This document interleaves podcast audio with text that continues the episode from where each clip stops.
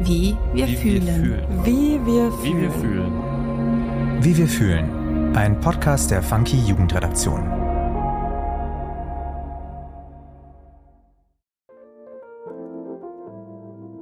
Hi, ich bin Annika und du hörst den neuen Funky Podcast Wie wir fühlen.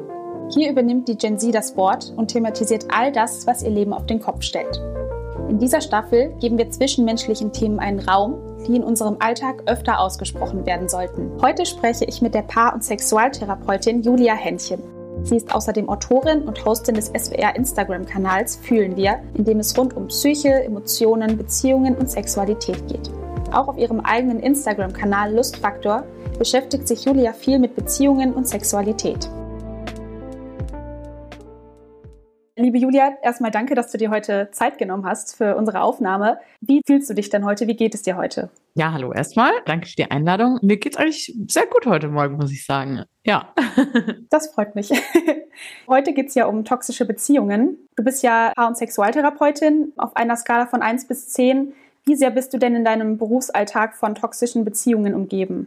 Ich glaube weniger, wie man vielleicht so denkt. Also ich habe natürlich schon auch Paare bei mir sitzen, wo ich denke, hm, das könnte ein bisschen toxisch sein, aber Paare, die jetzt toxisch miteinander sind, das kommt sehr selten bei mir vor. Aber wie gesagt, viele Einzelpersonen, die mal in einer toxischen Beziehung waren und das mit mir aufarbeiten möchten oder im Gespräch rauskommt, dass das mal eine toxische Beziehung war. Das sehr häufig. Wenn ich jetzt mal auf die Skala denke, zehn bedeutet viel wahrscheinlich, oder?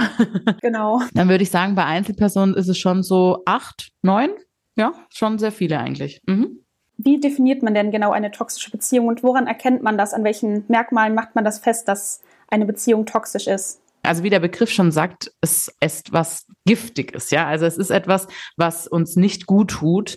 Und eine toxische Beziehung hat so verschiedene Merkmale eigentlich, an der man sie erkennen kann. Das sind so zum Beispiel solche Dinge wie, dass eine Person eher abweisend ist in der Beziehung. Ne? Also Merkmale für eine toxische Beziehung sind beispielsweise, dass es schon am Anfang so ein bisschen schwierig wird, die Beziehung überhaupt zu starten. Also ich erlebe das häufig auch hier, dass mir dann eine Person erzählt, ja, es war so total schwierig, die Aufmerksamkeit der Person zu bekommen. Und dann, als wir zusammengekommen sind, hatte ich so das Gefühl, ich bin die Auserwählte. Ja, er hat sich sozusagen für mich entschieden von allen, die es so gibt. Aber es war eigentlich sehr schwierig, irgendwie mit ihm so eine emotionale Bindung zum Beispiel aufzubauen.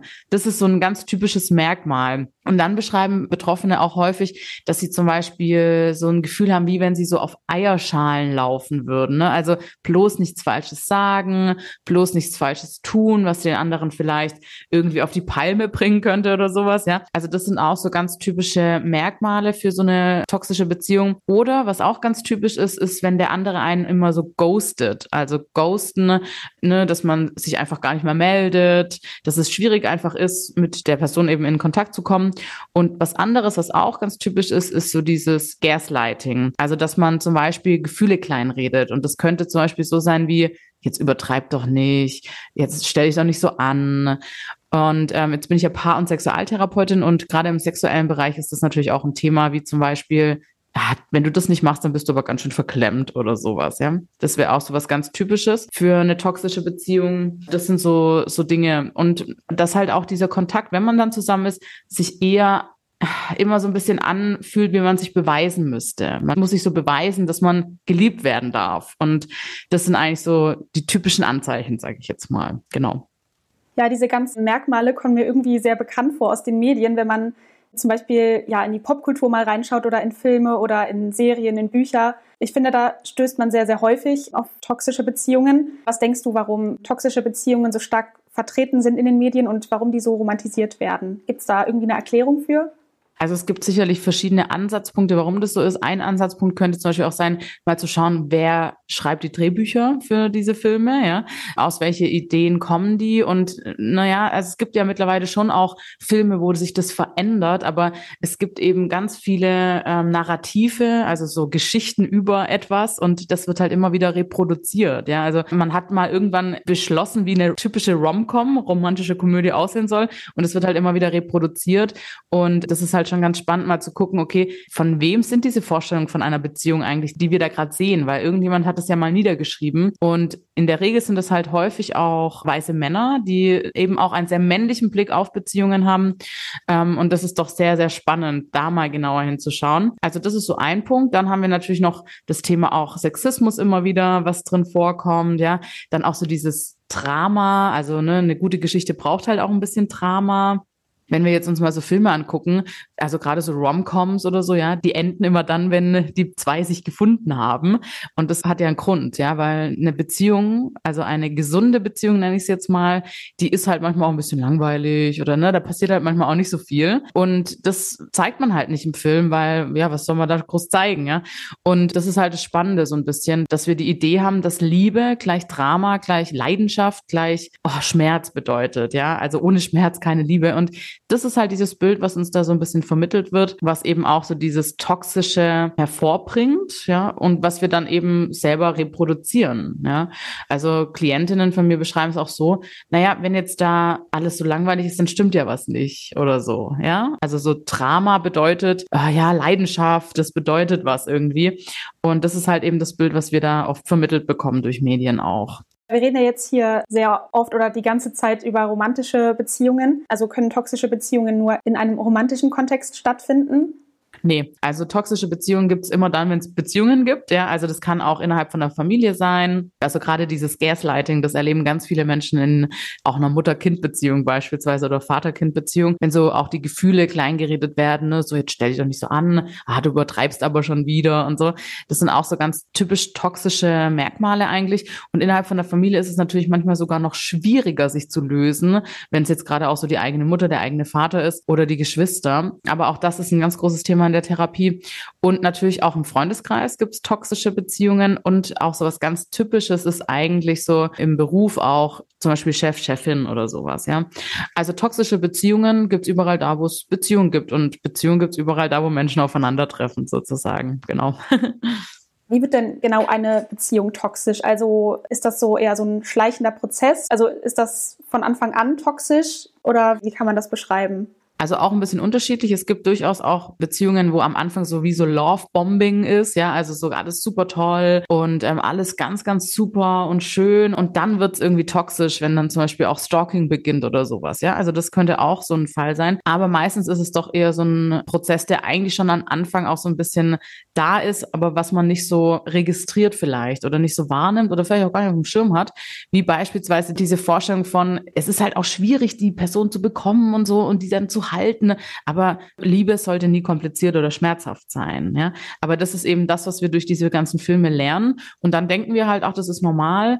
Aber eigentlich wäre das schon ein Anzeichen dafür, dass wir merken, ah, okay, das ist jetzt schon so kompliziert und es hat noch nicht mal richtig angefangen. Das wäre eigentlich schon so ein Hinweis darauf, dass es doch sehr toxisch ist. Und in Familienkonstellationen ist es eigentlich auch von Anfang an da, ja. Und häufig ist es eben auch so, dass dann die Eltern selber vielleicht emotional gar nicht erreichbar sind durch ihre eigenen Eltern ja, und das ist sehr, sehr häufig der Fall. Und dann entstehen eben auch toxische Beziehungen beziehungsweise toxische Verhaltensweisen, die dann eben den anderen beeinflussen. Ja, aber da muss man auch ganz klar sagen, jeder Mensch ist mal ein bisschen toxisch. Das heißt nicht, dass wir gleich sagen müssen, okay, wir müssen jetzt uns von unserer Familie abwenden. Ja, also im besten Fall kann ich da einfach empfehlen, mal eine Beratung, eine Therapie zu machen. Manchmal reicht auch mal eine Sitzung, um mal zu schauen, okay, was ist eigentlich das Thema und wie kann ich damit umgehen und was brauche ich da dafür?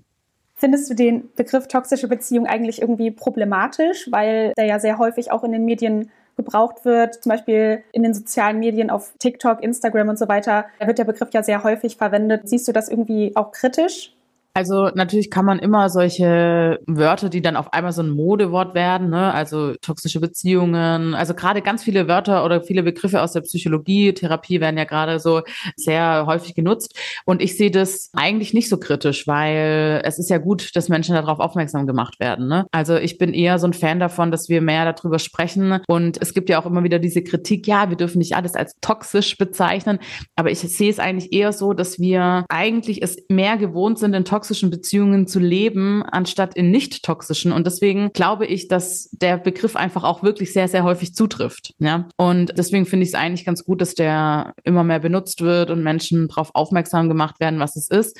Wichtig ist natürlich dann, dass man es auch richtig erklärt und so. Ja, das ist natürlich nochmal die andere Geschichte. Aber dass Menschen immer besser Bescheid wissen über solche psychologischen Themen oder therapeutischen Themen, finde ich prinzipiell erstmal gut ist dieses Problem der toxischen Beziehungen eher so ein Problem der Gen Z, also meiner Generation, sage ich jetzt mal. Ich finde, wenn man sich zum Beispiel soziale Medien anschaut, könnte man so das Gefühl bekommen, dass das eher in der jüngeren Generation so ein Ding ist. Wie du auch schon gesagt hast, das ist ja so ein Modewort irgendwie. Wie siehst du das? Sehe ich ehrlich gesagt nicht so. Ich glaube eher, dass toxische Beziehungen ihren Ursprung schon ganz weit hinten in den Generationen haben und dass äh, eure Generation das eigentlich gerade bearbeiten muss, ja. Also so sehe ich es eher oder auch meine Generation. Und deswegen glaube ich einfach, dass deine Generation sozusagen einfach Begriffe gefunden hat oder die Begriffe nutzt, um auch auf diese Probleme aufmerksam zu machen. Und das finde ich sehr gut und positiv und wichtig, ja.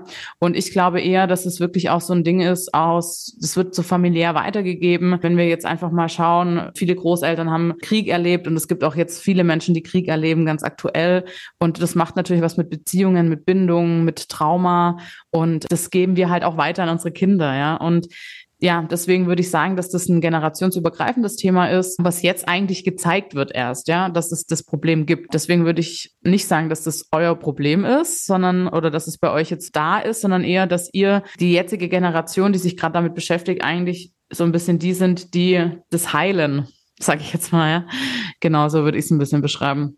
Gibt es denn Menschen, die besonders anfällig dafür sind, in einer toxischen Beziehung zu sein?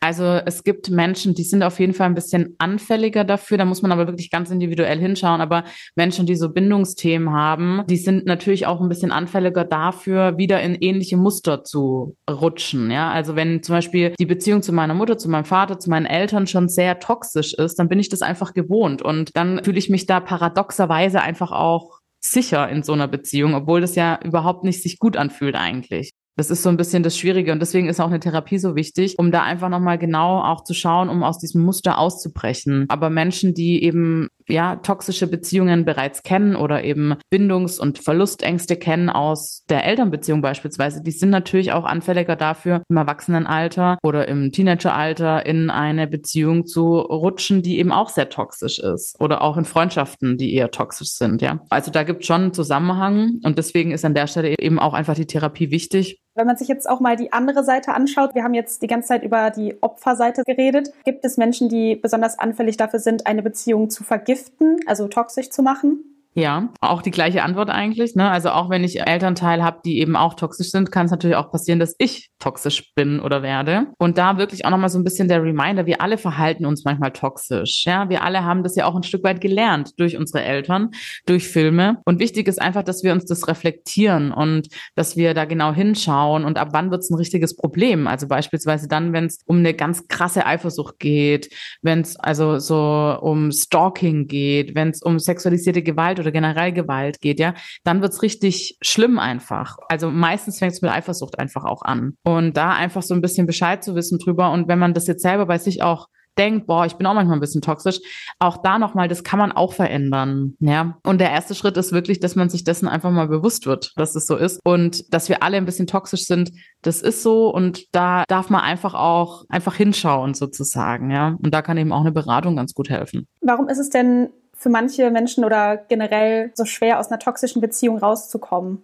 Das hat auch ein bisschen damit was zu tun, was ich gerade schon erzählt habe. Ne? Wenn ich das zum Beispiel jetzt gewohnt bin, innerhalb von einer Beziehung, dass Beziehungen eben so laufen, dann ist es natürlich schwierig, da auszubrechen, weil komischerweise fühle ich mich da ja irgendwie trotzdem sicher oder so, ja. Das ist so das eine. Und dann ist es natürlich einfach auch super schwierig, wenn man in so einem, ich nenne es jetzt mal Abhängigkeitsgefühl steckt. Also wenn ich mich abhängig mache von einer anderen Person und das fängt eben schon beim Beginn dieser Beziehung an, wenn es darum geht, oh, ich möchte unbedingt mit dem zusammen sein, aber der schenkt mir irgendwie keine Aufmerksamkeit. Und dann mache ich ganz viel dafür, dass der mich sieht, ja. Da fängt es ja schon so ein bisschen an. Also da mache ich mich schon so ein bisschen abhängig von einer anderen Person und dann wird es halt einfach super schwer und eigentlich geht es dann auch wieder darum, dass man die eigenen Bindungsthemen anschaut, die eigenen Verletzungen. Oft haben Menschen dann so Glaubenssätze wie, ich bin nicht gut genug, ich bin es nicht wert, geliebt zu werden, ja, oder der liebt mich ja gar nicht richtig oder so, ja. Und das sind dann so diese typischen Glaubenssätze und dann geht es eigentlich wirklich darum, dass man sich die mal anschaut und da würde ich einfach wirklich auch eine Psychotherapie dann empfehlen. Genau. Könntest du noch mal genauer erläutern, welche Auswirkungen das auf die Psyche haben kann? Also wir hatten ja gerade schon über ja, Gaslighting und Commitment Issues etc. geredet. Gibt es da noch mehr, wie sich das auf die Psyche auswirken kann? Also das kann sich natürlich auf alle möglichen Bereiche auswirken, toxische Beziehungen. Und es kann wirklich auch bis hin zu einer Depression einfach dann laufen. Und ja, auch ganz, ganz schreckliche Gedanken wie Suizidgedanken können natürlich entstehen, wenn ich das Gefühl habe, ich werde nicht geliebt, ich werde nicht gesehen, ich werde nur schlecht behandelt. Und natürlich auch Gewaltthemen sind ein Thema. Ja, also gerade in toxischen Beziehungen kann eben auch sexualisierte Gewalt ein Thema sein. Gerade toxische Sexualität auch, ne, dieses so, wenn du das nicht machst, dann bist du verklemmt und dann geht geht man über die eigenen Grenzen und es macht natürlich was, ja. Also es kann total krasse Auswirkungen auf die Psyche haben. Es kann aber auch so eine Auswirkung haben, wie man merkt es und verändert dadurch sein Verhalten. Deswegen finde ich auch einfach so wichtig, wenn man jetzt selber feststellt, okay, vielleicht habe ich da selber Tendenzen oder ich kenne jemand oder ich stecke in einer toxischen Beziehung oder eben auch Freundinnen stecken in toxischen Beziehungen. Unbedingt ansprechen auch mit der Person und da feinfühlig einfach rangehen und sagen, mir ist da was aufgefallen und dann auch wirklich sich Hilfe und Unterstützung dazu holen und die Person nicht alleine lassen oder auch sich selber einer Freundin, einem Freund, Kumpel anvertrauen. Was kann man denn tun, wenn man merkt, dass man in einer toxischen Beziehung steckt oder wenn man sogar selber die Beziehung vergiftet?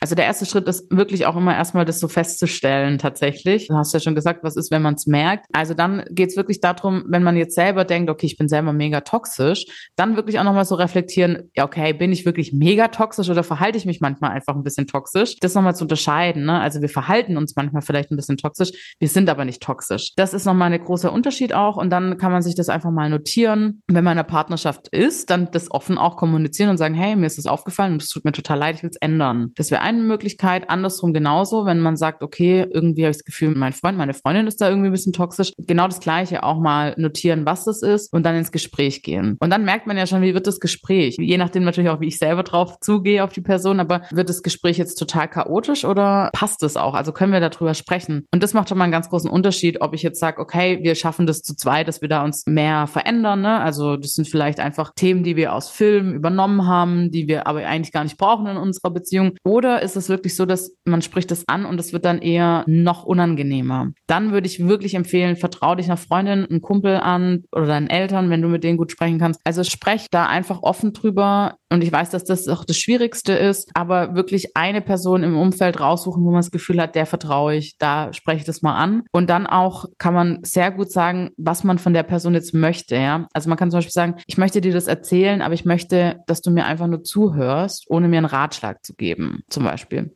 Und dann kann man erstmal ins Gespräch kommen und dann ja, sich vielleicht gegebenenfalls auch von der Person helfen lassen, dann die richtige Unterstützung auch zu finden. Aber das ist natürlich immer das Schwierigste und es gibt auch anonyme Telefonhotlines, wo man anrufen kann, wenn man das Gefühl hat, man kann mit gar niemandem sprechen darüber. Dann wirklich mal eine anonyme Telefonhotline anrufen, da mal erzählen, wie es einem geht und die haben dann auch nochmal vielleicht Tipps, wo man sich hinwenden kann.